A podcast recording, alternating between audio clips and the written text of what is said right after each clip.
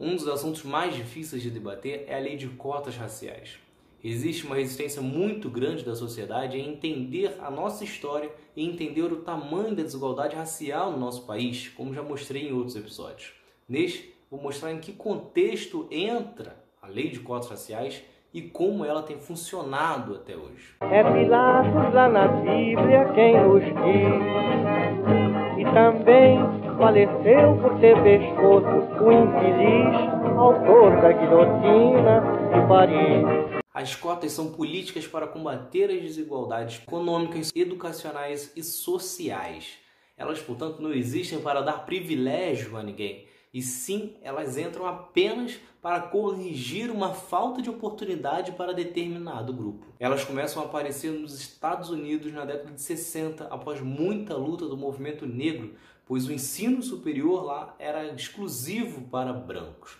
No Brasil, elas aparecem pela primeira vez em 2000 através da Universidade Estadual do Rio de Janeiro, a UERJ. Na mesma década, ela começou a ser espalhada para outras universidades federais e estaduais até que em 2012 foi determinado como lei pelo STF. Existe um longo caminho a percorrer, mas um desses passos são as ações afirmativas.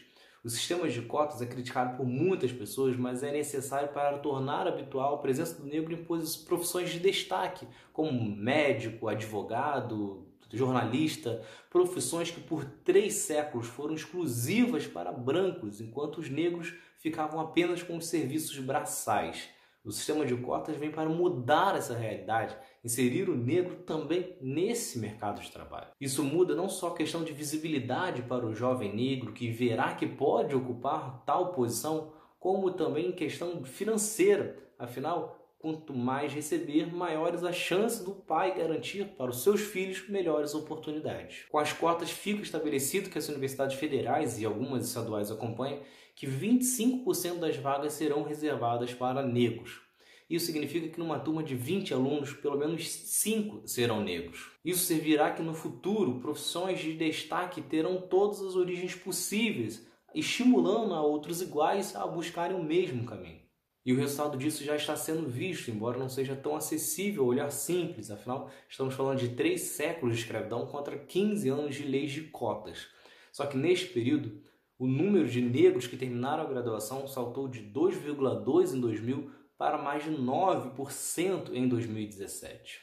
Só que nas universidades públicas, em 2018, 50,3% dos estudantes eram negros ou pardos.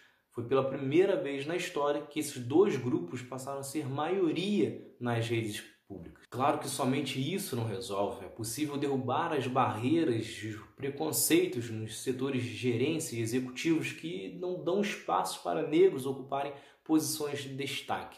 No entanto, as leis de cotas são um ótimo caminho para um fim diferente. Então é isso. Se vocês gostaram, se inscrevam, ativem as notificações e continue acompanhando. Tem mais outro lado da história por aí. Valeu!